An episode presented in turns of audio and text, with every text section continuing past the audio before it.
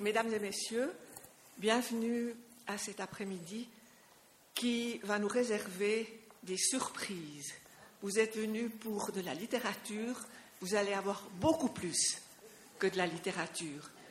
Lorsque j'ai été informée qu'il allait falloir environ deux heures pour installer cette euh, manifestation, euh, j'ai commencé à avoir des craintes et j'ai simplement compris que j'appartenais probablement à une civilisation en voie de disparition, euh, ou déjà disparue, ça à chacun de répondre pour soi.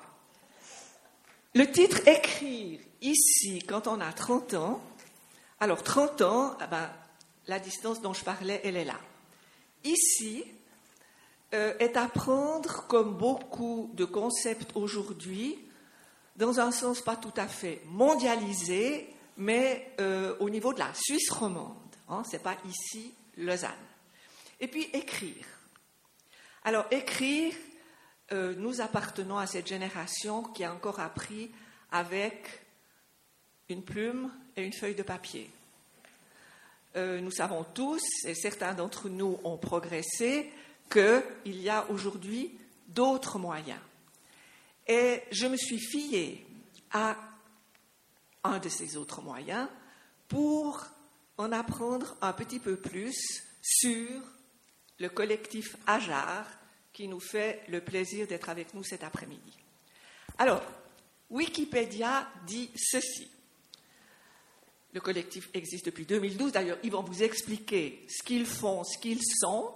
Mais j'ai retenu ceci, qu'il a été fondé dans le but d'offrir une vitrine littéraire à la nouvelle génération via des manifestations comme des lectures en public et des rencontres et des publications d'ouvrages. Ils vont vous expliquer leur trajectoire. Ce qu'on peut dire, c'est qu'ils ont acquis une très grande, je dirais, célébrité en Suisse romande et bien au-delà, euh, et notamment un de leurs ouvrages collectifs, et là c'est une des notions qui va être au cœur de leur explication et surtout probablement des questions que vous allez poser, qu'est-ce que c'est qu'écrire collectivement?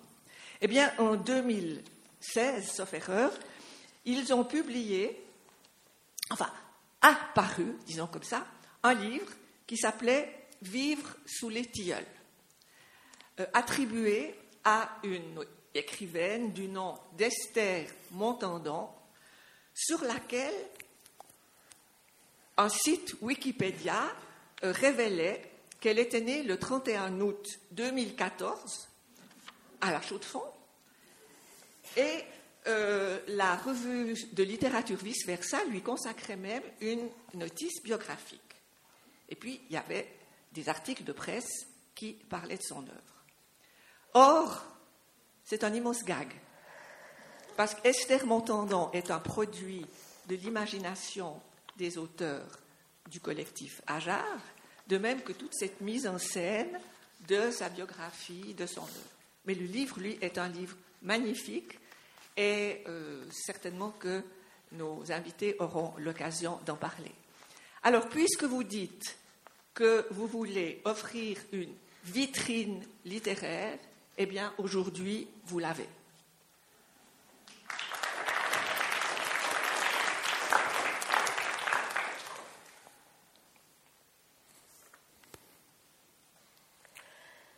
Je m'appelle Ajar. Je suis née le 28 janvier 2012 au Café Gavroche, à Genève. Je m'appelle Ajar. J'ai été conçue dans la tête d'une treizaine de jeunes écrivaines. Depuis, elles se réunissent une fois par année pour fêter mon anniversaire, la seule fois où elles arrivent à être toutes ensemble, et encore. Pour ces réunions, je choisis souvent un endroit reculé dans la nature, quelque part dans la montagne. Il faut qu'il y ait de la neige. Elles ont besoin de se dégourdir les jambes, de courir, de hurler dans les bois. Il faut aussi que le nom sonne bien. Les Pléiades. Jurabel. Saint-Georges. Quelque chose de doux et de poétique. C'est là que je me sens bien. Je m'appelle Ajar. Physiquement, je n'ai pas de genre défini mais la plupart du temps, On parle de moi en disant elle. Alors je parle au féminin, par commodité. Je m'appelle Ajar. J'ai les yeux bleus, brun-gris, vert, vert-brun, bleu-brun, gris. J'ai 30 ans passés. Je mesure 1m71. Je pèse 62 kg. Je chose du 39,5. Je ne suis majoritairement pas fille unique. J'ai un frère, Ou une sœur. ou peut-être les deux. J'ai une famille élargie qui compte près de 756 personnes. J'ai eu 137 animaux de compagnie. Je m'appelle Ajar. Que dire d'autre à mon sujet?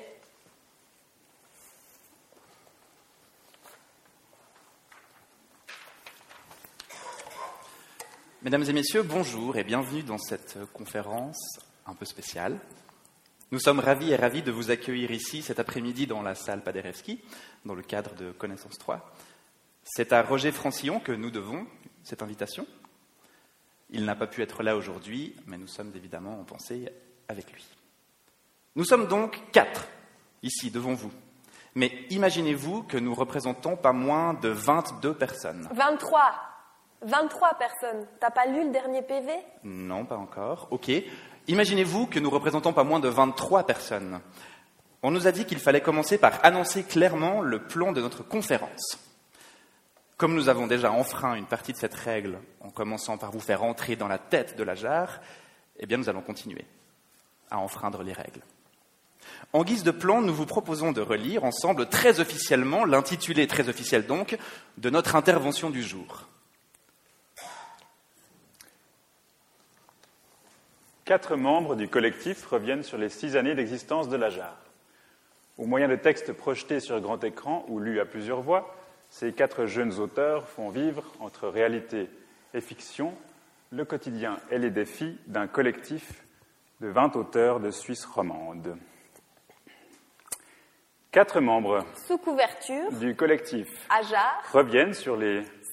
années d'existence de, Cette aventure éreintante. au moyen de textes Rétro projetés et bidouillé. sur grand écran ou lus à plusieurs voix. Ces quatre Plus si. jeunes auteurs font Re, vivre, entre réalité et re, fiction, le quotidien et les défis d'un collectif de 20 3. auteurs de Suisse romande. Quatre membres Sous couverture, du collectif Ajar, Revive sur les 7.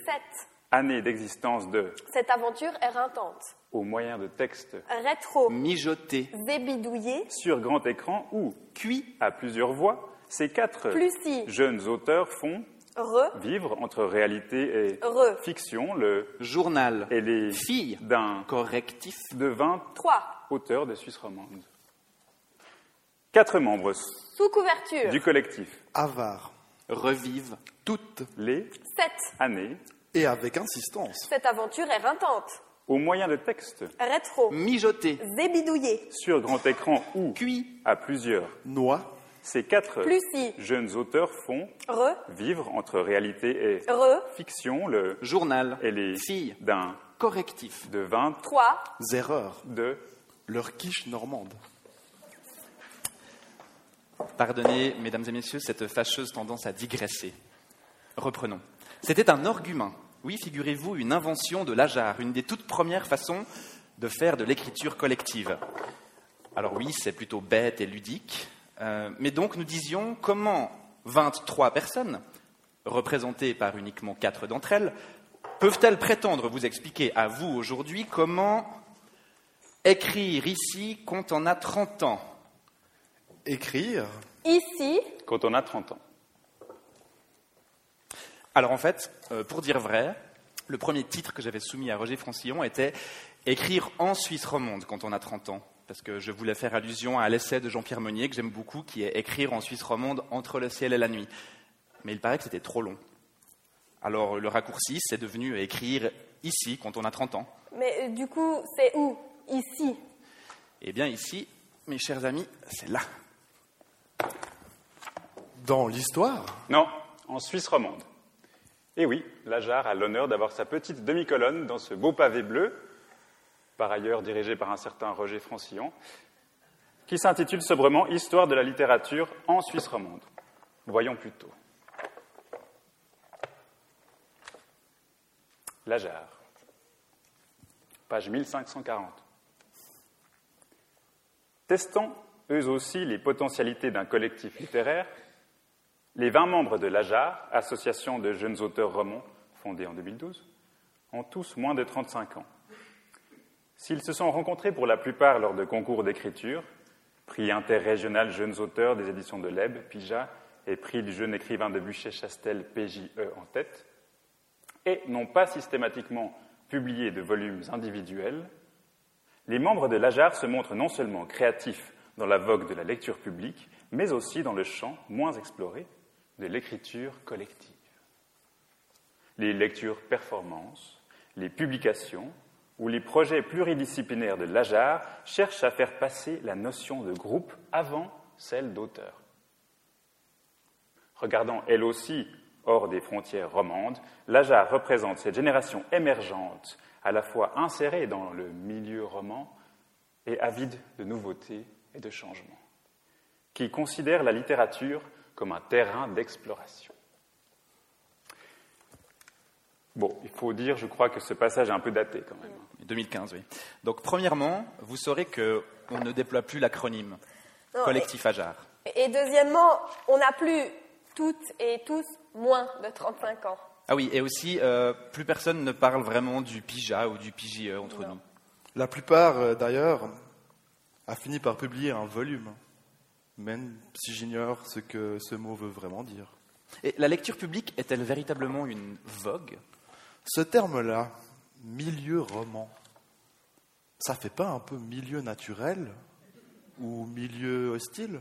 Bon, par contre, oui, nous sommes toujours avides de changement. Et on aime toujours bien explorer. S'infiltrer, oui. Comment ça se fait euh, que la jarre euh, figure dans cette histoire de la littérature romande?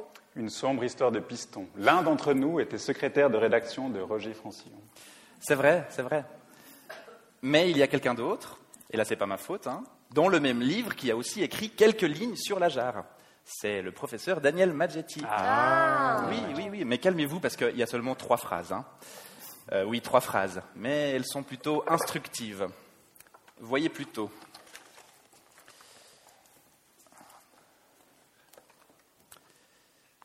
En rupture avec une représentation très française. de la carrière littéraire comme manifestation individuelle et exceptionnelle. d'un don à cultiver à part soi, la nouvelle génération d'écrivains et d'écrivaines. croit aux vertus de l'apprentissage et de l'émulation en cultivant l'idée, importée en particulier des pays anglophones et germanophones, que l'on peut se former à des techniques et à des approches qui ne déboucheront pas forcément sur une œuvre telle que définie ou fantasmée pendant longtemps, mais peut-être sur des métiers en lien plus ou moins étroit avec l'écrit. Ce qui, dans un monde où ce dernier tend à être marginalisé, est loin d'être inutile. Une même volonté d'affirmation, si ça n'est pas de riposte, anime l'AJAR. Association de jeunes auteurs et auteurs romans et romande dont la création en 2012 est le fait de 13 écrivains et écrivaines en herbe, ils et elles sont maintenant une vingtaine. Dans une visée de lobbying de groupe, inédite de ce côté de la Sarine, mais illustrée naguère en Suisse alémanique, par exemple par les auteurs du net, l'AJAR veut encourager la création littéraire de ses membres en insistant sur les démarches menées collectivement et en mettant en place un climat et un réseau propice à leur visibilité.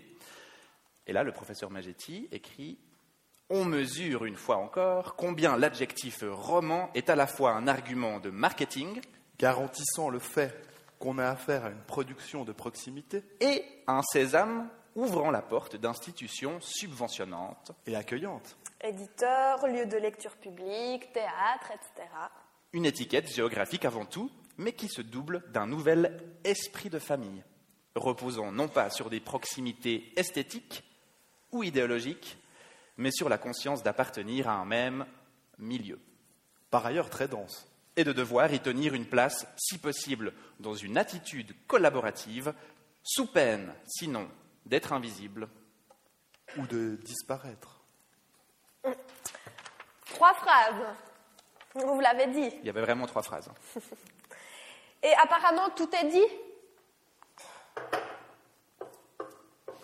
Tout ou pas? Non. Bon. Arrêtons-nous un instant sur ce segment.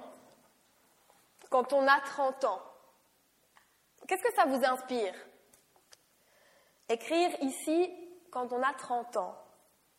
C'est peut-être avant tout se rappeler que, comme vous et moi, nous sommes nés Il y a eu un vote familial pour décider entre deux options, une initiative et un contre-projet en quelque sorte. Option 1, ma mère recommençait à travailler. Option 2, il y aurait un petit frère ou une petite sœur. Je n'ai jamais su ce que mon père et ma mère ont voté ce jour-là, mais le vote compact de mes deux frères m'a permis de faire un pas significatif vers l'existence. L'hiver 1985 est resté dans les mémoires.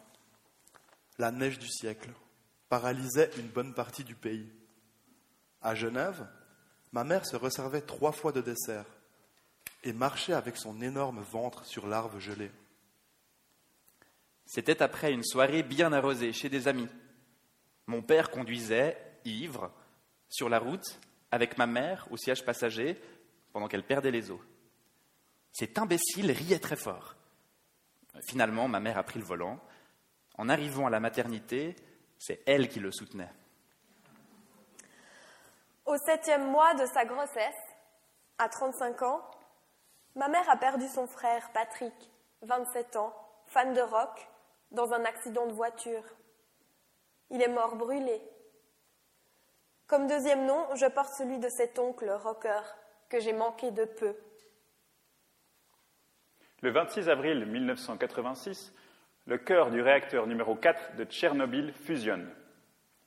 La même année, on avance ma naissance d'un mois pour m'enlever un rein. Le lien entre les deux événements n'est certes pas scientifiquement prouvé, mais clairement suggéré par mon troisième téton et mes super-pouvoirs. Grâce à cette néphrectomie, je passe chaque année deux jours dans les abris de la protection civile à manier d'énormes talkie-walkies, vestiges de la guerre froide. Deux jours après ma naissance, c'étaient les votations pour l'entrée de la Suisse dans l'Europe.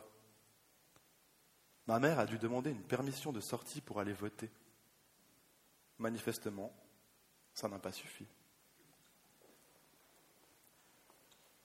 C'était au café Gavroche, dans une Genève que je connaissais à peine. L'assemblée fondatrice commençait à 18 heures. J'ai bu une bière blanche, mais je n'ai pas osé en commander une seconde, trop impressionné par ces auteurs aux airs sérieux. Tout s'est déroulé selon un ordre du jour envoyé aux personnes présentes. L'ordre du jour avait valeur de convocation. Il prévoyait des discussions, des statuts, des élections, une stratégie de communication et la création d'un logo.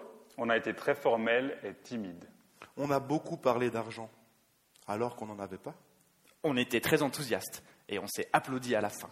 Dans mon souvenir, on portait des smokings et des robes de cocktail. Et on ne voyait plus les visages à travers la fumée des cigares. Nous parlions gravement. On se jugeait discrètement. Tout le monde hurlait, se disputait, se frappait. C'était la guerre. C'était la naissance des dieux.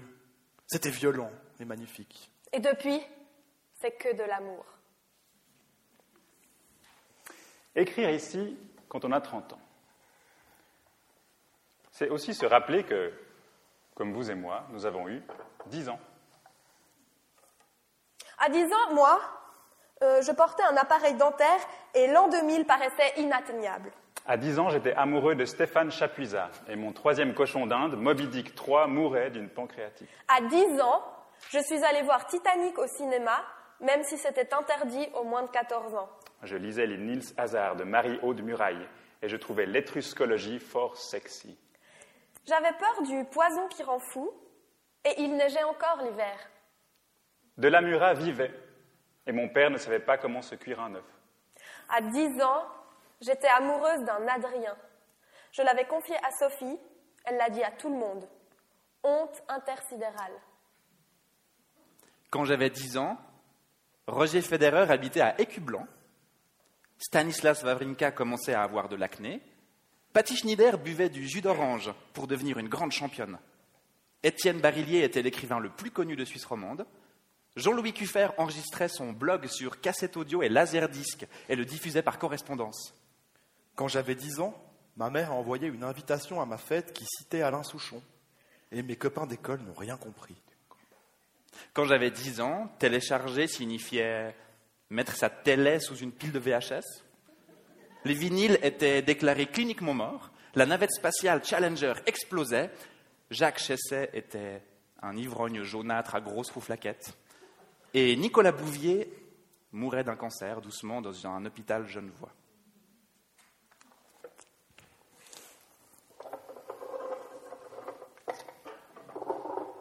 On pourrait encore arguer qu'écrire ici, quand on a 30 ans, c'est aussi se souvenir que, vous comme moi, un jour plus ou moins éloigné, nous avons eu 17 ans. À 17 ans, tu portais des collants turquoises, des longues chaussettes rayées et tu buvais tes premiers cafés avec des litres de crème.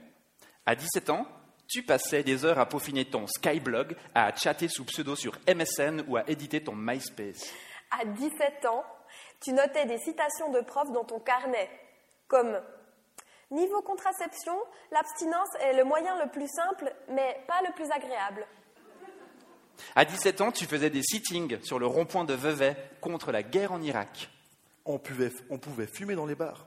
Alors on fumait dans les bars. Tu tombais amoureuse d'un gars qui avait 26 ans et qui allait te briser le cœur. On pouvait fumer dans les trains. Alors on fumait dans les trains. À 17 ans, tu changeais les paroles d'un morceau de Linda Lemay pour séduire un garçon. Il a pleuré. On pouvait fumer dans la cafétéria. Alors on fumait dans la cafétéria. À 17 ans, tu disais toujours monstre bien ou des trucs comme c'est ouf, méga cool, pas moyen, que dalle. Tu fabules. Une fille te plaquait au bord du lac et tu accentuais à fond ta douleur. Si une crise d'appendicite ne t'avait pas changé les idées, tu aurais vraiment pu faire une connerie. Vous vous posiez en bande sur la pelouse du Montreux Jazz et vous vous emmerdiez sec. À 17 ans, je pensais qu'il n'y avait pas plus idiot que le président des États-Unis, celui d'alors. Le monde ressemblait à celui d'aujourd'hui, avec juste un peu plus de lithium dans la terre et un peu moins de CO2 dans l'air. Quand on me citait le prénom Esther, je ne pensais qu'à ma vieille voisine évangélique. J'envisageais déjà d'écrire un jour mes mémoires sous le titre Vivre près des tilleuls. J'ignorais complètement qu'on pouvait écrire à plusieurs. Vous l'aurez compris, cher public, écrire à plusieurs, c'est un peu notre marque de fabrique. Esther, désormais, nous évoque autre chose. Esther Montandon. Peut-être qu'à vous aussi. Bah oui, parce que ce livre, Vivre près des tilleuls, la jarre l'a vraiment écrit. Ce livre, il nous a vraiment lancés, comme on dit. La fiction n'est absolument pas le contraire du réel. C'était culotté quand on y pense. Se glisser à 18 La fiction n'est absolument pas le contraire du réel. dans la peau d'une femme des années 1960 La fiction n'est absolument pas le contraire du réel. qui vit l'inimaginable, Fiction ist absolut nicht das Gegenteil des Wirklichen. la mort accidentelle de sa fille unique, La Louise, fiction n'est absolument pas le contraire du réel. et rendre tout cela vrai. La fiction n'est absolument pas le contraire du réel. Et comment? La fiction n'est absolument pas le contraire du réel. On va terminer ce forum avec une expérience littéraire. Euh, on euh, qui fait presque c'est. Oui, ben, c'est là que euh, les premières lignes de juste des tilleuls ont été, euh, sont en effet 18 Mais grâce jeunes aussi au fait qu'on tout à l'heure, euh, la nature déjà bien présente dans Il y nos avait déjà un univers qui était en place. Euh, On avait déjà en tête euh, Esther Montandon, il y avait déjà sa Bah, en fait, biographie le point de qui était départ, ça n'a pas été le livre. Ça a été un projet beaucoup plus large autour, qui était euh, la création d'Esther Montandon, une auteure fictive, pour un festival euh, cas, à Québec. Ce qui- ce qu'il est maintenant euh, et, et le fait qu'il soit édité, euh, c'était vraiment pas quelque chose de. Donc le personnage de- d'Esther a été créé euh, avant que, que le livre Vivre près des tilleuls soit écrit. Et euh, le livre, euh, enfin, il fallait lui créer une projet d'assez biographie grande ampleur avec qui était de créer une auteure fictive. Esther Montandon, de lui aborder une vie, euh, des livres, euh, des, des souvenirs, des objets, etc. Donc on a monté tout ce personnage et puis à un sa- certain sa moment du projet, ses on s'est dit il faut qu'on aille jusqu'au bout, il faut qu'on écrive un de ces livres. Le texte Vivre près des tilleuls est un des éléments de ce puzzle. Et euh, la perte de sa fille en, en fait partie parce que ça permettait de justifier qu'elle ait rien écrit pendant 12 ans. Euh, voilà, chacun avait un peu une facette différente d'Esther en tête. Euh, on essayait un peu d'accorder nos diapasons, mais j'ai l'impression qu'elle était encore passablement floue quand on, quand on s'est euh, attelé à l'écriture de ce La roman. création en elle-même, euh, bah, ça s'est cristallisé pendant une soirée où plusieurs membres euh, se sont retrouvés dans un joli endroit de campagne avec du rhum et des grillons. Ça, ça fait partie de la mythologie. Et un beau jour, donc tous ces, ces jeunes auteurs, ils sont environ 18, dans les se articles, rencontrent euh, par une belle nuit d'été les interviews que c'est 2015, dit chacun dans son en réalité, ça avec euh, des, des au début, il y avait beaucoup d'emphase, il y avait beaucoup de pathos, puis on s'est rendu compte que ça marchait pas très bien, donc il fallait On a alléger le lissé, enlevé le là où il y avait trop de pathos. euh, euh, aussi. euh, Enlever les répétitions du prénom Louise. enlever les 150 Louise qui apparaissaient à chaque euh, fin de phrase. euh, La dernière phrase, comme, comme chacun avait amené sa pierre à l'édifice, chacun avait un peu envie d'avoir euh, la dernière phrase qui claque, comme quand on finit une nouvelle ou quand on finit un texte. Alors que là, c'était un fragment, il y avait moins sens de faire ça. Donc, euh, assez systématiquement, on- Dans le cadre de ce travail, ce qui est assez euh. Enfin, intéressant pour nous, c'est que oui, d'abord il y a un acte d'écriture individuel pour, euh, pour les fragments, mais ensuite le texte ne nous appartient plus. C'est-à-dire que si le, le fragment doit être modifié, on ne va pas demander à son auteur, on va demander au collectif, est-ce que vous ne trouvez pas que ce serait mieux d'effacer cette phrase, de la changer le processus de rédaction, simplement qui est, qui est collectif. En réalité, d'ailleurs, le processus de rédaction, il est souvent euh, solitaire, mais simplement, il se, il y a, c'est les couches, hein, les différentes couches des personnes qui passent les unes après les autres, qui le rendent de- collectif. d'appartenance de telle personne a écrit tel fragment, ça a été complètement refondu et euh, on n'a jamais, enfin le, le groupe de travail a jamais demandé à la personne est-ce que je peux enlever ce mot. Ce qui est chouette à la jarre, c'est qu'en même temps, il y a, il y a toujours, euh, voilà, on, on est un peu responsabilisé parce qu'on est un petit groupe. Mais euh, si quelqu'un a son grain de sel ou a quelque chose vraiment qui d'un coup, il est- même s'il n'est pas dans le groupe euh, réécriture, qu'il trouve que vraiment ça, ça va pas ou que ça, il faudrait l'ajouter, etc. bah, il peut le faire. Il n'y a aucune porte qui est jamais on fermée. reste pour le collectif, on dit. on a, on a plus, euh, enfin le texte ne nous Bah, la grande richesse, c'est qu'il y a beaucoup de discussions, il y a beaucoup d'argumentation, et puis très souvent, on arrive à. Bah, que ça paraisse une évidence pour tout le monde, en fait. Évidemment, je donnerais un conseil, il faut oublier le réflexe qu'on a forcément quand on ouvre le livre, de se dire, attends, ce bout-là, ça a été écrit par qui? Parce que Non, le, le principe de, de la jarre, c'est que dès qu'on pose un texte, Il y a une.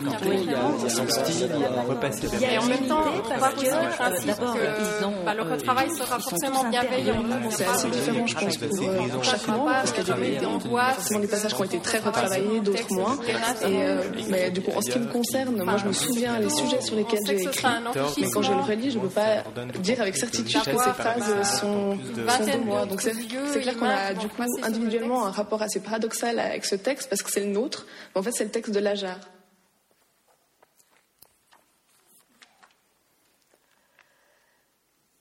Personne ne m'avait expliqué le vide au creux des entrailles. Le vrombissement dans le cerveau, le tremblement des mains. Qu'on me rende ma fille quelques années, quelques jours. Elle me manque. Sie fehlt mir.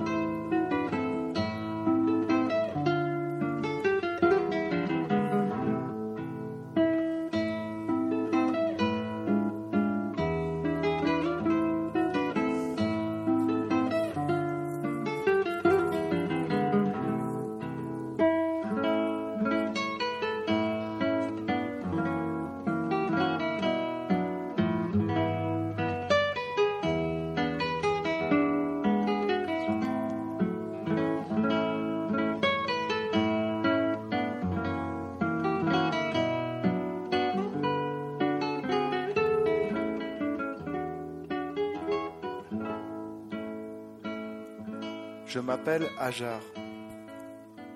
À mon avis, Moutier est l'une des villes les plus ennuyeuses de Suisse. Le lieu est hanté, c'est sûr. Je m'appelle Ajar. Berne figure parmi mes villes préférées. Mon cocktail préféré, c'est le Spritz, même si c'est saut 2015. Bon, la tisane arrive juste derrière.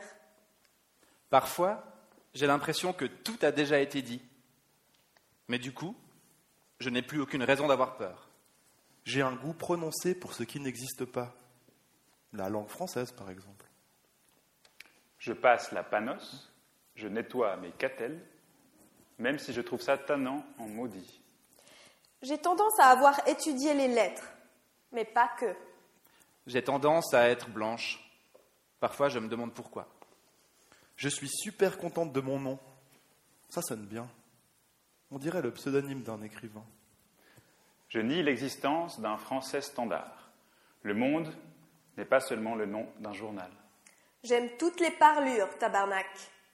Je pétune au clair de lune et me dors les mirettes au soleil. Je suis plutôt féministe, en tout cas comparé à l'Académie française. Je suis utile au peuple. Je confisque l'europium. J'ai un ego collectif, car les petits peu font les gros peu. Je suis unique et indivisible, même si des factions séditieuses ne sont pas à exclure.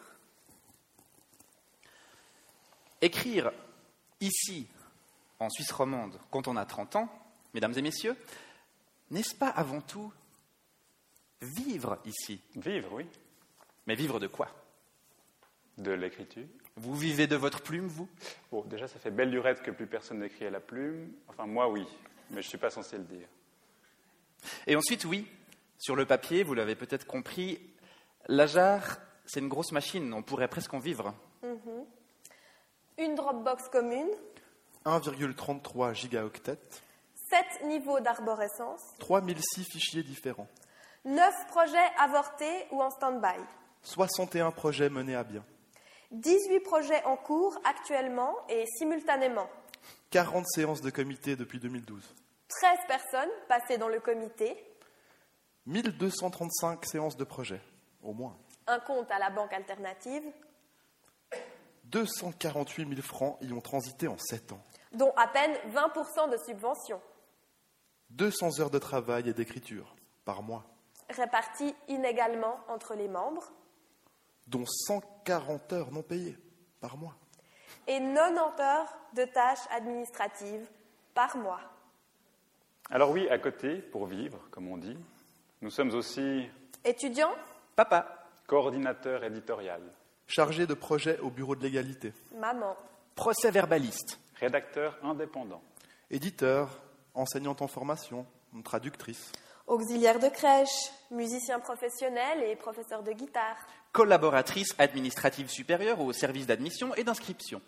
danseur de flamenco, serveur, veilleur de nuit, chercheur FNS junior, doctorante, prof de danse et étudiante, ex-journaliste, chercheur en phonologie, assistante de mise en scène, Ex-chargée de communication et éditrice. collaboratrice administrative à la faculté des sciences, créatrice de cosmétiques, ex-administratrice de compagnie de danse, Ex-secrétaire au SPADOM. ex-collaborateur éditorial et secrétaire de rédaction, ex-curatrice et assistante de mise en scène, ex-enseignant et archiviste. Parfois, c'est enrichissant. Souvent, c'est fatigant. Saoulant. abrutissant. Alors, comme pour toutes les autres dimensions de nos vies, nous transformons cela en mots, collectivement. Salut Ajar. Par retour de SMS, réponds s'il te plaît à ces deux questions. 1. Décris ton activité rémunérée qui a généré le plus fort sentiment de malaise, honte ou révolte en toi. Et 2. Que ferais-tu avec tout le fric d'un hypothétique succès littéraire et des royalties quand Netflix aura adapté ton œuvre Moi, j'ai de la chance, j'ai jamais fait de travail honteux ou malsain. Sauf euh, donner un atelier d'écriture à des ados en rut pour la semaine de la francophonie, mais était-ce bien alimentaire, ma chère Watson? Le jour où Netflix adapte mon œuvre, déjà, j'arrêterai de me demander pendant combien de temps je pourrais me permettre de ne travailler qu'à 50%. Je n'ai jamais éprouvé de honte dans mes petits jobs. Je veux dire, j'ai quand même distribué des petits cartons pour faire pipi debout à des filles plus ou moins alcoolisées sans la moindre vergogne. Mais. Et peut-être que ça ne changerait rien au fond. Je ne ferais rien d'autre. Parce que ce que je fais déjà, sauf ce que je fais déjà, mais je n'aurais plus besoin d'envoyer 15 formulaires par jour à l'UNIA pour tenter de toucher un peu d'argent du chômage. Je pourrais juste prendre le temps d'écrire, de faire du théâtre, de me baigner dans le lac, de m'occuper de mon fils. À 17 ans, j'ai fait une journée d'essai chez ma cousine, la chaîne, hein, pas la fille de mes oncles et tantes, avec qui j'aurais eu sûrement bien plus de fun. Moi qui n'aime ni le poulet, ni le small talk, ni le coup de feu en cuisine, je ne sais pas ce qui m'est passé par la tête. Dieu merci, je n'ai pas été engagé et pas payé non plus maintenant que j'y pense. Un domaine dans le Gros de Vaud et j'y fonderai une ferme de permaculture, école avec nouvelle pédagogie, lieu pour retraite spirituelle, estudiantine et artistique, communauté d'habitation en partage, locaux de la jarre. On aurait enfin un lieu fixe. Juste après ça, pendant le mois d'août, j'ai été serveuse dans un bar éphémère et flottant sous le jet d'eau de Genève. Les bourgeoises et bourgeois du coin venaient y boire des cocktails et regarder des filles défiler en maillot de bain.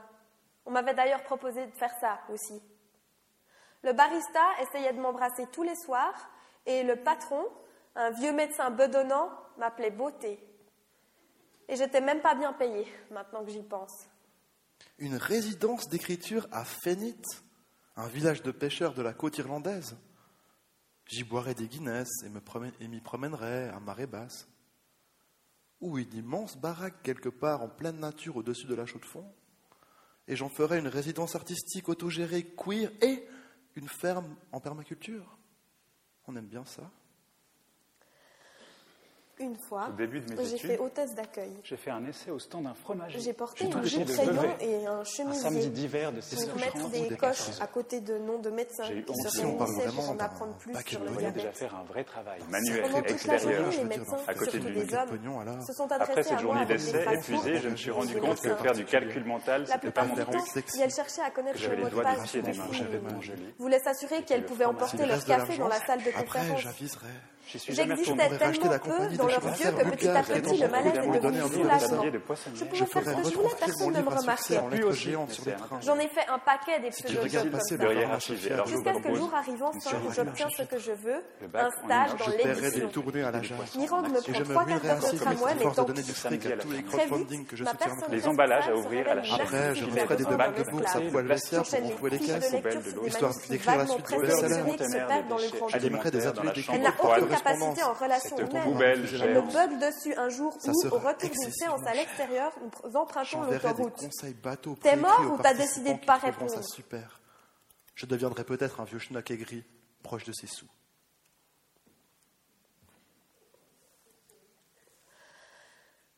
Maintenant, je suis prof à temps complet. Un soir, dans ma voiture, je constate que j'ai oublié des affaires nécessaires à la préparation du test du lendemain. Je retourne dans le collège, j'entre dans la salle des maîtres quand personne ne m'y attend. Découvrir qu'on a un surnom de robot auprès des collègues qui ricanent et ne t'ont pas vu. Se comporter en conséquence. Sourire, dire bonjour, faire ses photocopies, attendre que l'heure de la retraite sonne.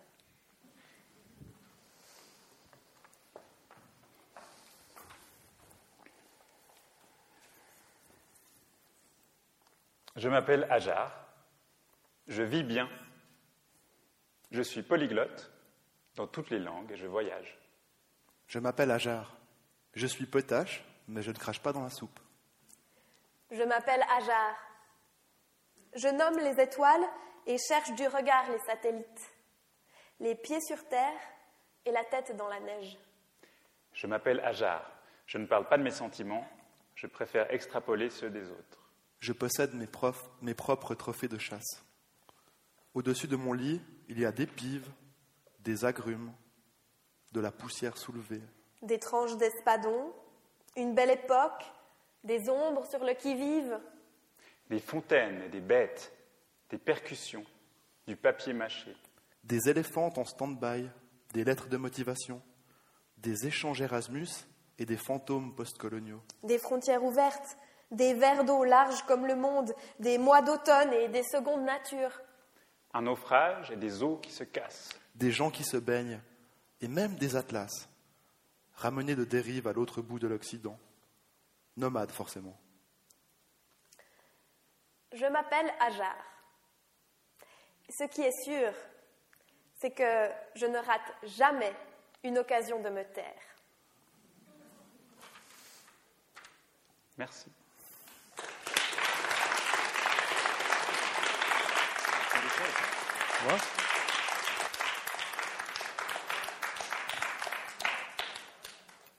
Vous ne vous attendiez certainement pas à cela, n'est-ce pas Merci beaucoup d'avoir donné à la littérature un visage, euh, je ne sais pas comment le définir, plus ludique, plus fraternel, moins euh, commercial aussi, beaucoup plus humain. Et puis je m'arrête là parce que vous sauriez beaucoup mieux le dire. Et en même temps que vous avez présenté un certain nombre de choses comme ça pêle-mêle, vous avez, pour moi en tout cas, anticipé euh, quelques questions quant à votre manière de travailler collectivement, quant à votre manière de vivre plus ou moins bien de la plume. Mais je pense que vous avez surtout suscité beaucoup d'autres questions parmi vos auditeurs et le micro va passer. Euh, ah oui, pour que vous puissiez euh, les poser et obtenir les réponses que vous espérez. Voilà, une question s'il vous plaît.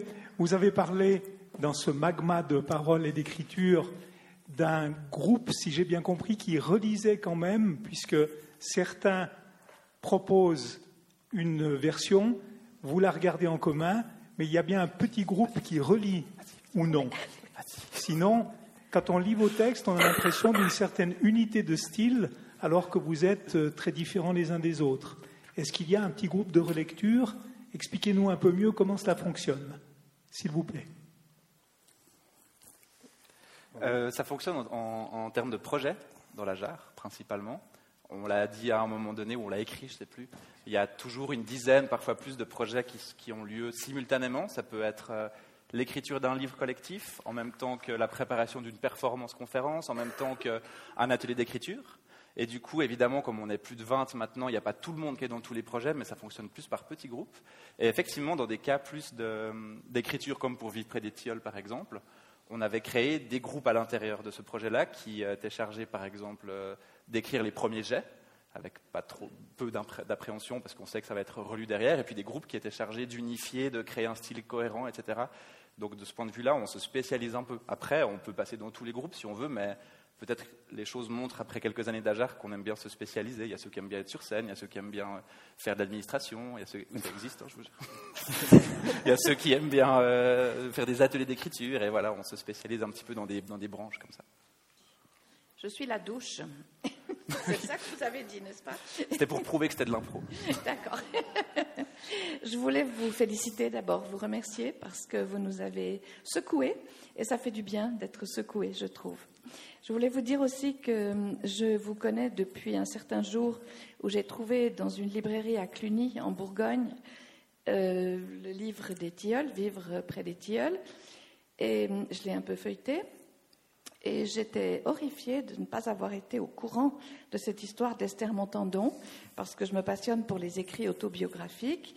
Je suis en contact avec euh, toutes sortes d'associations. Je me dis, mais c'est pas possible, ça m'a échappé. Donc j'ai lu le livre avec passion. Et je n'ai su qu'à la fin que c'était une fiction et que j'ai appris qui était la jarre. Donc c'est en France que j'ai appris tout ça. Et ensuite, je me suis intéressée à vous de plus près. Ceci pour vous dire que votre premier livre, je crois que c'est le premier, pour moi est une réussite euh, totale. D'ailleurs, je crois que vous avez eu un prix ou, deux à ce sujet. J'ai été aussi dans votre présentation fascinée par le, le texte que vous remaniez à tour de rôle. Et c'est vrai que la question de mon collègue là-bas, qui prend la décision finale en fait C'est très difficile. Écrire à plusieurs, nous le faisons euh, pour des petits textes. Je ne pense que par exemple au texte de présentation qu'on fait pour nos conférences, on est trois ou deux ou quatre pour faire ces minuscules textes qui doivent être euh, tout petits petits. Je peux vous dire qu'ils passent souvent de l'un à l'autre. Donc écrire tout un livre comme ça, c'est une prouesse. Et je m'intéresse beaucoup aussi à la manière dont vous avez commencé à 12 ou 13, vous êtes 23 maintenant. Comment euh, vous êtes-vous coopté en quelque sorte? Comme, Qui acceptez-vous? Est-ce que vous êtes restrictif? Est-ce que etc., etc. Est-ce que c'est une mafia? Est-ce que c'est un groupe euh, secret? Et ainsi de suite. Donc, vous voyez, il y a des quantités de questions qui surgissent, mais je voudrais d'abord vraiment vous féliciter et vous remercier. Merci à vous. Merci. Euh, je vais commencer par la deuxième question, comme ça c'est fait. Euh, donc on a une mafia, une famille, un, collectif, une association, euh, un groupe d'amis, des collègues, tout ça en même temps ou à tour de rôle. Et euh, on a eu beaucoup de discussions sur qu'est-ce qu'on veut pour le collectif. Est-ce qu'on veut rester un nombre fixe de personnes? Est-ce qu'on veut grandir? Et il se trouve qu'en fait, ça dépend des moments. Et euh, il y a des gens qui ont des avis différents sur le fait d'intégrer des nouvelles personnes. Euh, donc ça s'est fait vraiment un peu au fur et à mesure. On, avait, on a eu différents systèmes de, décision, si on peut dire, pour euh, accepter ou non des nouvelles personnes. Aucun ne nous satisfaisait vraiment. Et puis là, on, est, on, est, 23 et on se rend compte qu'il y a eu trois nouvelles membres depuis l'année passée. Et puis c'est un bon moment pour faire un petit peu une pause à ce niveau-là et euh, se reconcentrer sur les forces qu'il y a déjà avant de continuer une, une, expansion. Euh. Mais je vous dis ça, mais peut-être que dans six mois, on aura changé d'avis. donc euh, voilà, donc à la base, c'était adressé effectivement aux, aux gens qui, qui écrivaient, qui étaient plutôt jeunes et n'avaient encore jamais eu de publication individuelle. Mais tout ça a beaucoup évolué, puisque comme vous l'avez vu pendant de la conférence, si je peux l'appeler comme ça, euh, bah, il y a eu, oui, en fait, beaucoup de membres de la JAR ont publié leurs livres, et puis on a dépassé, euh, pour certains, les 35 ans où on va bientôt le faire. Donc euh, voilà, ça a beaucoup évolué aussi depuis le, tout début. Il y a un exemple aussi qui est assez rigolo.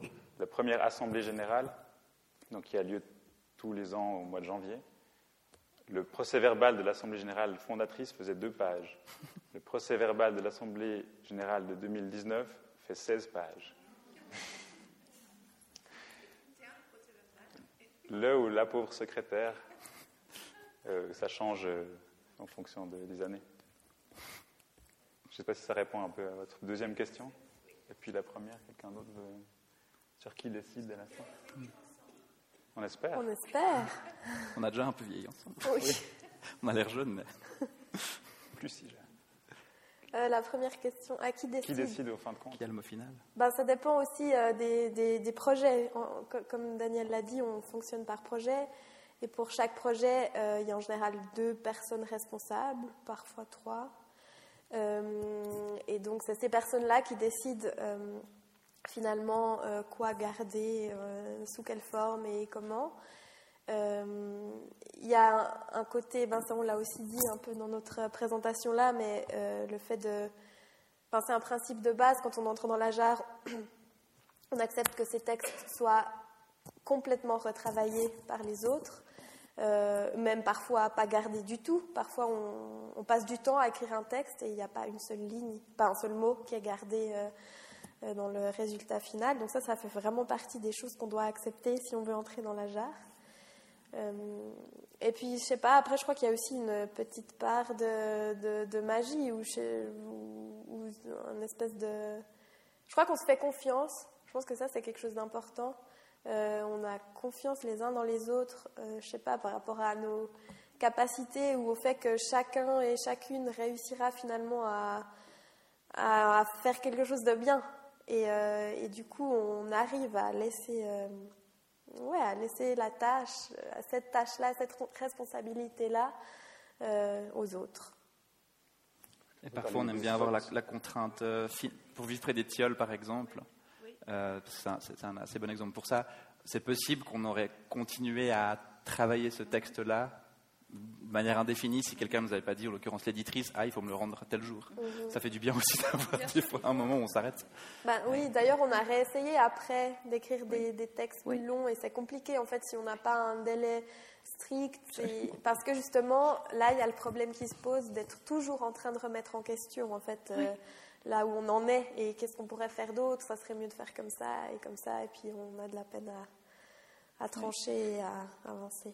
Puis il faut dire encore quand même que sur chaque projet, enfin, en principe, il y a deux personnes qui sont responsables quand même. Donc en mhm. fin de compte, si on doit préparer par exemple une lecture publique, on, sollicite tout le monde pour les textes, mais en fin de compte, c'est deux personnes qui décident. Alors c'est toujours plus qu'une, hein, mais mhm. euh, ensemble ou à tour de rôle, euh, en se concertant. Euh, voilà, qu'est-ce qui reste comme mhm. texte à la fin. Mhm. Aujourd'hui, par exemple, vous avez entendu des textes à des moments donnés sur les naissances ou sur les 10 ans, les 17 ans qui sont écrits, on ne sait même plus nous par qui, en fait, dans le collectif. Peut-être même par des gens qui sont plus dans le collectif parce qu'ils l'ont quitté depuis. Et c'est une matière qu'on a le droit de réutiliser au fur et à mesure, de la reprendre pour une autre fois, de la changer, de la, voilà. C'est comme ça. C'est ce que je, finis juste peut-être, si, tu permets, Françoise. Je, je, trouve magnifique que vous arriviez euh, à travailler ensemble sans apparemment de querelle d'ego, puisque vous venez de dire qu'on peut euh, remanier complètement tous les textes. C'est une euh, règle de base qui n'est pas si facile, je crois. Mais si je suis bien renseignée, vous arrivez chacun euh, à écrire chacun de son côté aussi, indépendamment les uns des autres. Qu'est-ce que vous vouliez dire? Non, non, tu veux? Non, je, vous m'entendez? Non, mais oui, on arrive à écrire de notre côté. Oui essaye. tout le monde ne le fait pas. Euh, c'est pas un souhait forcément de chacun et chacune, mais. Il y a des carrières individuelles très différentes dans les membres de la JAR depuis le début, en fait. Mais c'est vrai que bah, du coup, il y a. Ouais, peut-être. Enfin, je ne sais pas si on fait la différence. Enfin, oui, quand on écrit pour la JAR, on écrit pour la JAR. Et justement, il y a ce côté euh, où on sait que le texte peut être remanié quand on écrit pour nous-mêmes, bah, mhm. c'est un peu différent, mais on, on, utilise aussi beaucoup la jarre dans ce cas-là, parce qu'on se fait relire aussi beaucoup nos propres textes par les autres. Et, euh, et, je pense que ça influence aussi beaucoup notre, euh, notre pratique euh, personnelle. En fait, ça donne un. ouais, je sais pas, ça, ça, ça, ouvre à, à, cette relecture et à ces corrections aussi dans la pratique personnelle. Je voudrais préciser que les derniers les dernières lignes, je les appelle comme ça, à dessin, qui ont défilé à l'écran, étaient des titres d'ouvrages écrits par les différents membres de l'AJAR qui ont eu cette euh, délicatesse, modestie de ne pas dire de qui était chaque texte. Hein.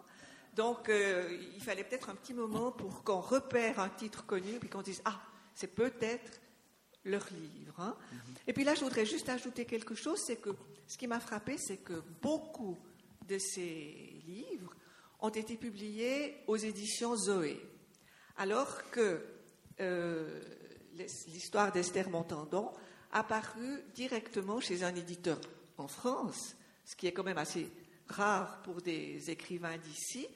Alors, comment est-ce que ça s'est passé pour que vous aboutissiez, si je peux dire, chez Flammarion? Bonne question. Vous avez du temps? Non, on peut la résumer très. Non, on peut résumer ça très très euh, facilement. Euh, un heureux concours de circonstances euh, et beaucoup de travail. non, mais en vrai, il se trouvait que, hum, comment raconter ça sans faire trop de détails? Que l'éditrice, en fait, non, mais l'histoire est plutôt jolie à raconter. bon. Tu veux que quelqu'un d'autre la raconte? Ouais, vas-y. Non, mais je peux commencer, puis tu continues, c'est jamais. Non, en appelant notre collectif Ajar, euh, on pensait évidemment à l'acronyme, mais aussi à Émile Ajar, euh, qui était le, nom de plume de Romain Gary, son alter ego. Et puis, euh, il s'est trouvé que dans un jury littéraire, le PIJA, pour le pan Lemay, l'un d'entre nous a rencontré une membre du jury qui était Madame Pavlovitch, qui était la directrice, qui est toujours la directrice éditoriale des éditions Flammarion. Euh, pour la langue française. Et puis il se trouvait qu'elle était dans le jury, voilà. Et puis on a sympathisé un petit peu. Et puis on a surtout sympathisé sur le nom parce que Madame Pavlovitch, c'est la fille de Paul Pavlovitch. Et Paul Pavlovitch, si vous me suivez encore, c'est le, le, monsieur qui a joué le rôle de Émile Ajar lorsque Romain Gary a dû euh, aller gagner un deuxième concours. Son neveu. Son neveu. Son petit neveu ou son neveu? Son neveu. Son neveu. Donc du coup, il y avait, pour résumer ça, il y a eu cette situation à peu près invraisemblable où quelqu'un du collectif Ajar disait euh, Ah, voilà Madame Ajar à côté de moi. Enfin, la vraie Madame Ajar était là. Et du coup... Euh, la vraie fausse, succès. La vraie fausse Madame Ajar. Et tout ça est totalement faux, évidemment. Et euh, il se trouvait qu'on avait sorti euh, un exemplaire unique du livre Vivre près des tilleuls pour les besoins d'une exposition, parce que c'était simplement un objet qu'on présentait dans une vitrine dans le cadre d'une grande manifestation où on présentait un auteur, enfin une auteure, Esther Montandon, avec euh, sa machine à écrire, avec ses autres livres, et un, un exemplaire de Vivre près des tilleuls pour faire vrai. Et puis on lui a filé cet exemplaire-là, euh, en lui disant qu'on avait écrit ça à plusieurs, mais on n'était pas sûr de savoir ce que ça valait vraiment, puis c'était juste un objet prétexte pour une exposition. Et puis quelques jours plus tard, elle a renvoyé un mail en disant euh, c'est dommage qu'il existe déjà, je l'aurais bien publié. Et puis on, s'est empressé de lui dire mais il n'existe pas, c'est simplement un objet unique, il n'a pas été publié du tout. Et puis euh, depuis là, voilà, on a commencé cette histoire avec elle. Donc voilà, en gros c'est un, un, immense concours de circonstances. Mais en fait, on peut aussi voir ça comme étant, enfin c'était ça devait se passer, parce que c'était pas possible autrement. Si, on avait, on avait gentiment demandé à Pascal Rébété des éditions d'autre part de nous prêter sa maquette, donc pour faire plus vrai. Mais lui, il s'est jamais intéressé au texte. Donc... Mais donc le livre ressemblait vraiment comme deux gouttes d'eau à un livre des éditions d'autre part. C'est ça. C'est pour ça qu'Anna Pavlovitch a cru qu'il était édité. Donc il existe une poignée d'exemplaires très très très très Avis aux collectionneurs et collectionneurs. Pour les bibliophiles. voilà. Il y a encore beaucoup d'anecdotes sur cette histoire, mais voilà les grandes lignes. De... Est-ce que vous avez personnellement chacun une idée de continuer votre carrière individuellement ou bien vous voyez qu'on peut faire une carrière littéraire continue dans un, dans un groupe qui refont, qui font et refait les textes, vos textes? C'est une très bonne question. On ne sait pas, enfin, en tout cas, moi je ne sais pas. Donc ça dépend des jours. non, mais idéalement, oui, il faudrait pouvoir mener les deux de front. Hein, c'est pas. Enfin, certains n'écrivent pas pour leur propre production personnelle, d'autres si, puis l'un nourrit l'autre, et dans tous les cas, c'est bon à prendre.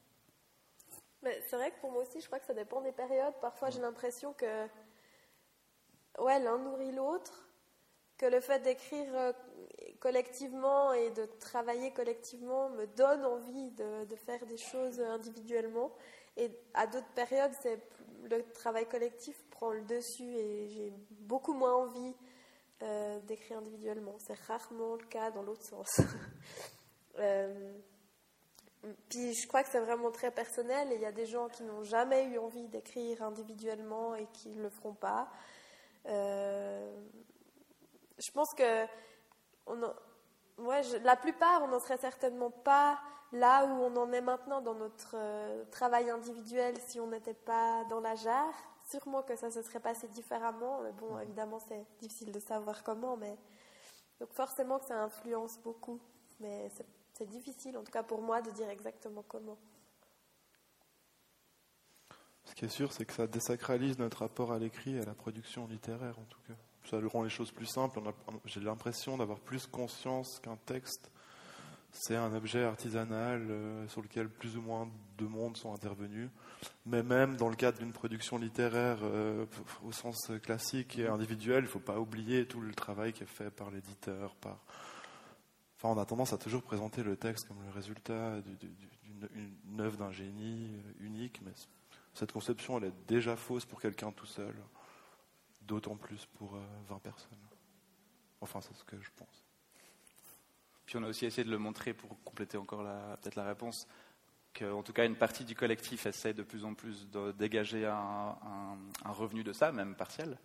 Et en fait, ça, comment dire, ça pousse par la nature des choses à changer un petit peu la façon de travailler. Si on fait que des livres, c'est pas possible, par exemple. Même Vivre près des qui a bien fonctionné, il rapporte pas d'argent à la jarre. Ce qui peut rapporter de l'argent, c'est des ateliers d'écriture, c'est des performances, c'est des projets euh, plus, on va dire, de médiation culturelle. Euh, au sens un peu plus large. Et du coup, on est beaucoup actif dans ces projets-là aussi parce qu'ils sont rémunérateurs. Et du coup, c'est toujours ce dilemme entre comment est-ce qu'on met dans la balance les projets qui font gagner un peu d'argent parce qu'on a envie d'en vivre et arrêter notre autre métier à côté, et puis l'œuvre collective ou littéraire, euh, ou collective ou personnelle, mais littéraire, qui prend du temps, qui rapporte très peu d'argent. Et puis, euh, c'est un peu cette balance-là. C'est vrai que c'est un point important parce que bah, maintenant, c'est vrai qu'on peut gagner un petit peu d'argent avec la jarre, mais personne, aucun membre de la jarre ne peut vivre euh, grâce aux revenus de la jarre quand même. Donc, ça pose quand même une question aussi du temps, qu'on a. Et parfois, euh, moi par exemple, je suis souvent un peu tiraillé en quelque sorte entre. Parce qu'il y a beaucoup de projets à l'intérieur de la jarre et puis beaucoup de projets qui font, qui font envie, pardon. Donc j'ai envie d'y participer, mais en même temps, si je consacre plus aucun, aucune heure de travail à, euh, mes projets personnels que j'ai aussi envie de mener, bah, ça me frustre aussi. Donc c'est un peu un, jonglage parce que, en tout cas, de nouveau, c'est très personnel, mais personnellement, euh, je, retire du plaisir différent de la pratique solitaire, mais comme le disait Vincent, avec toutes les pincettes qu'il faut prendre avec ce mot, et de la pratique en groupe, si je puis dire. tu préfères à quoi deux euh, bah, Justement, j'aime les deux. T'as tout essayé Pas tout, tout reste à découvrir. Oui, une... merci beaucoup. Euh, vous avez tenu en haleine pendant les 45 minutes, c'est magnifique. Euh, moi, j'ai une question. Le, titre était Écrire ici quand on a 30 ans. et je cherche le lien entre Ajar et Écrire ici. Alors, si on changeait le titre, écrire ailleurs, et quand on a 30 ans, est-ce que ça serait différent? Si oui, comment? Très bonne question aussi. On l'a sciemment évité. non, mais en vrai, il y a quelques éléments de réponse peut-être. Euh, bah, moi, en tout cas, je fais partie de ceux qui sont convaincus qu'ici, c'est une spécificité. On n'en a pas beaucoup parlé ici, mais le territoire suisse romand, les infrastructures romandes, les instances de subvention romandes permettent l'existence d'un groupe comme le nôtre. Sûrement pas de trois ou quatre ou cinq, mais un ou deux ou trois, mais pas beaucoup non plus. Et surtout, euh, si on marche par le contre-exemple, dans les régions euh, qu'on connaît un petit peu autour de nous, en tout cas francophones, il n'y a pas d'autres exemples de collectifs littéraires. Nous, on ne connaît pas, en tout cas, on a, on a cherché pourtant. Il n'y en a pas beaucoup ou peu, voire pas. Oui, il y en a quelques-uns ici. Donc, euh, oui, mais, ouais, mais c'est chaque fois une autre façon de fonctionner. Différent. Euh, soit des collectifs plus théâtraux, soit des collectifs euh, qui écrivent pas vraiment ensemble, mais qui juxtaposent des choses. Après, il y en a quelques-uns aussi. Donc, oui, moi, je pense qu'ici, c'est-à-dire en Suisse romande, on a le terrain vraiment favorable pour ça. En fait, on, Daniel Magetti le dit assez cyniquement, pas cyniquement, très bien dans son, dans son introduction. on, on, bénéficie quand même d'un bon moment et d'un bon lieu il y a les deux conjonctions de, ces deux choses-là. Puis après, c'est pas pour ça que ça éclos, mais je veux dire, nous, c'est arrivé sur un bon terreau au bon moment.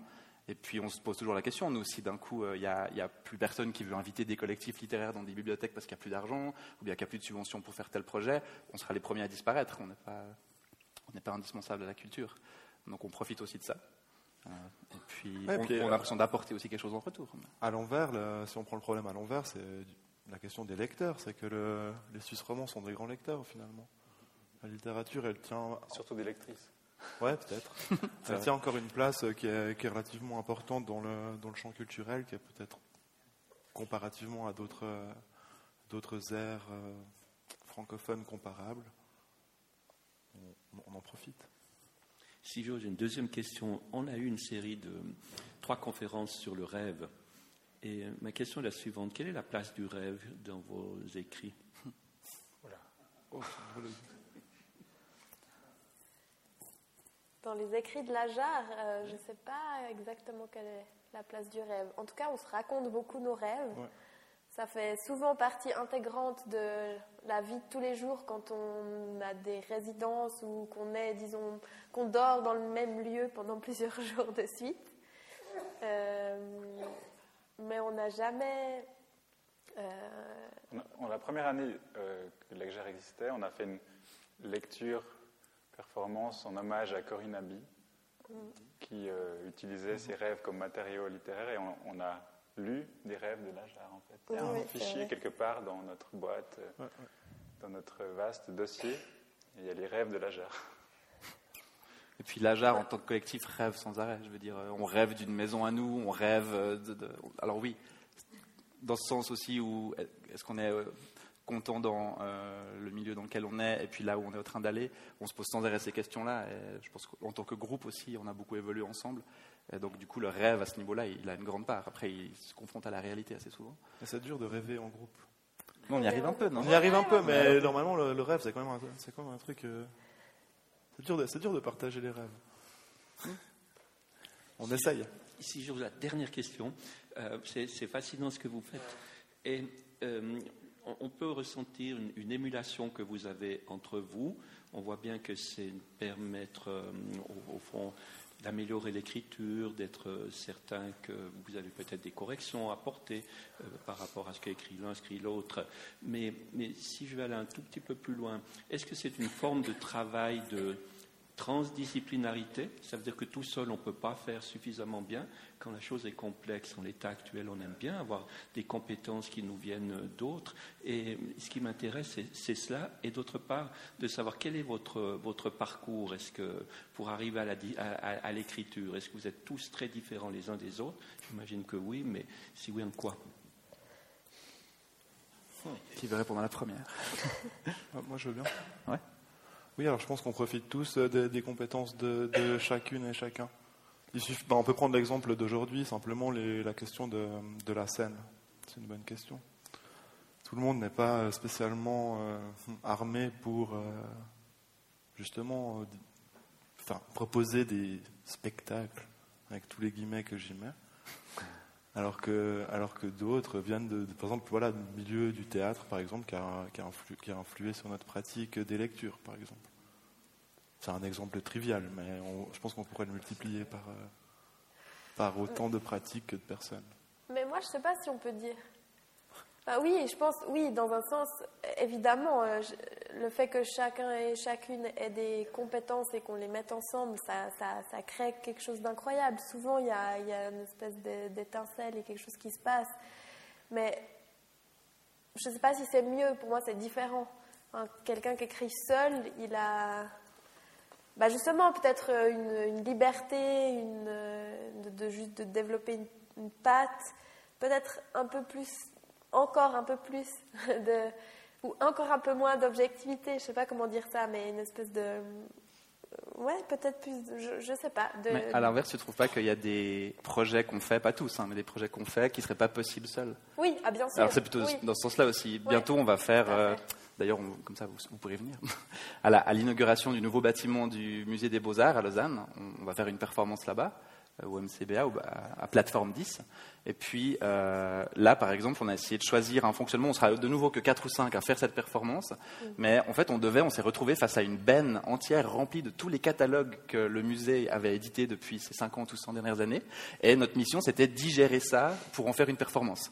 Euh, là, tout seul, on va y passer vraiment longtemps. Et là, on a fait des petits paquets par la poste. On a envoyé ça, euh, deux ouvrages de catalogue à 20 personnes. 40 ouvrages étaient. Euh, chacun devait le digérer tout seul chez lui, et faire ce travail-là, un peu de fourmi, quoi. Remettre ça dans notre Dropbox commune. Et puis ensuite, on avait cette matière qui était là en une semaine ou deux, quoi. C'est hallucinant, ça. Ça, c'est possible que collectivement, on a l'impression. Donc ça, c'est un exemple très concret. Et après, quand on est, par contre, comme tu dis, Fanny, peut-être dans l'écriture ou la, la pâte ou la finesse, ben, il y a plein d'autres questions qui se posent. Est-ce que être plusieurs, c'est favorable ou pas? Ça marche pas tout le temps. Hein. Des fois, on, enfin, on a plusieurs projets d'écriture qu'on a lancés ou qu'on voulait lancer. Ou, et puis, euh, on a même écrit beaucoup, mais finalement, les textes n'étaient pas si convaincants que ça. Donc, c'est il y a aussi beaucoup de. En fait, finalement, on dit.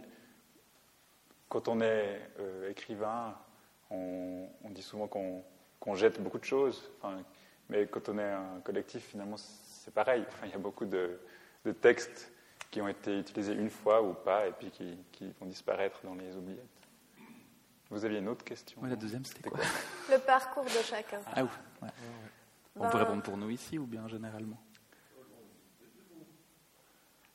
Peut-être juste d'abord dire qu'on a remarqué un peu avec Effroy, il n'y a pas très longtemps, que si un sociologue ou une sociologue venait faire une étude sur la jarre, il trouverait qu'on a un profil très similaire. Après, à l'intérieur, nous, on voit nos nuances, on voit nos centres d'intérêt différents, on voit les choses qu'on fait à côté qui ne sont pas peut-être euh, détectables par euh, la sociologie, mais oui, on vient quand même de hautes études euh, universitaires, littéraires pour la, plupart du temps, avec un parcours de type académique, mais pas que, mais une majorité, ouais, en gros. Mmh. On essaie d'aller contre ça aussi un peu, mais c'est pas facile. C'est ce qui, ce qui en même temps, euh, ouais, comme tu dis, c'est en même temps logique. Hein, si on s'intéresse à la littérature, qu'on a envie d'étudier la littérature. Une dernière question. Un peu dans le même ordre, c'est quelle est la, genèse finalement? Euh, Vous avez un récit des origines? Bah, C'est un peu ce qu'on a évoqué rapidement dans la, dans la, dans la performance. Hein. C'est cette, euh, fameuse assemblée fondatrice à, Genève. Moi, je peux faire mon récit personnel. J'ai, je sais pas, une vingtaine d'années, 18-20 ans. Je, enfin, je termine mon gymnase à 18 ans. Voilà, j'ai découvert au gymnase que j'aimais beaucoup écrire et que j'ai des capacités pour ça. J'écris un peu un texte ou deux dans mon coin. Je vois un concours qui s'appelle Prix interrégional jeunes auteurs. J'envoie une nouvelle, je suis sélectionné. Je vais à un week-end de remise de prix et je rencontre euh, au miracle des gens qui ont le même âge que moi et qui, partagent le même délire.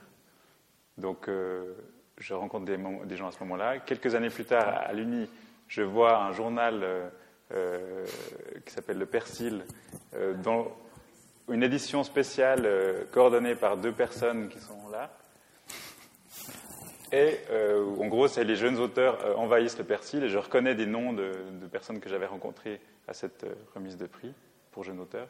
Et donc je, les contacte pour dire, en fait, moi aussi j'écris, j'aimerais bien participer la prochaine fois.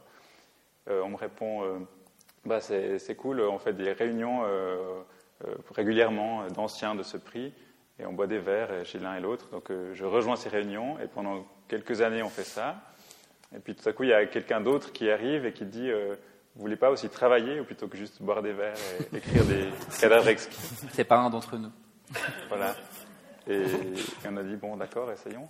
Et on a créé cette euh, association sans du tout savoir ce qu'on allait faire. Et ça, c'était il y a sept ans.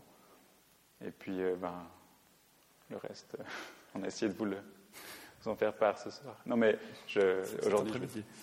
C'est un peu en, résumé, mais euh, ça, ça peut être un parcours euh, qui a mené à, à, la jarre. Je pense que. Mais ça résume bien, je pense. Ce qui est un peu.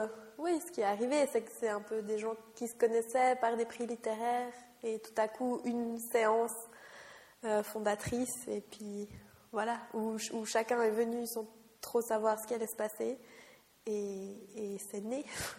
Puis le besoin un peu d'exister euh, ensemble, plutôt que tout seul, parce que tout seul on n'avait pas de livre, etc. On trouvait que ce milieu avait l'air compliqué, euh, on n'avait pas envie de faire un livre tout seul puis se planter. Puis on s'est dit, eh, mais peut-être qu'il y a plusieurs. Peut-être qu'on vient aussi d'une génération où le, le, travail un peu collectif ou collaboratif, on nous l'a tellement dit que peut-être qu'on commence à croire que c'est vrai, je ne sais pas. Mm.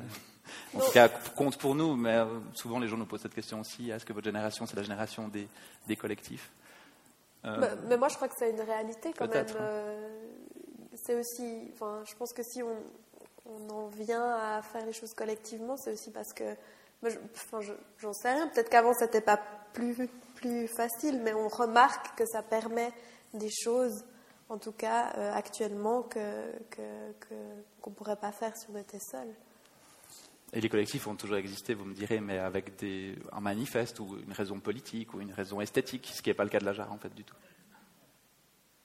Eh bien, merci beaucoup. En tout cas, vous faites mentir la vision pessimiste que beaucoup ont du monde, selon laquelle c'est une civilisation d'égoïstes, parce qu'en prouvant le contraire, vous montrez justement que toutes les possibilités, à la fois personnelles et collectives, d'épanouissement, et, et, cette générosité fait beaucoup de bien.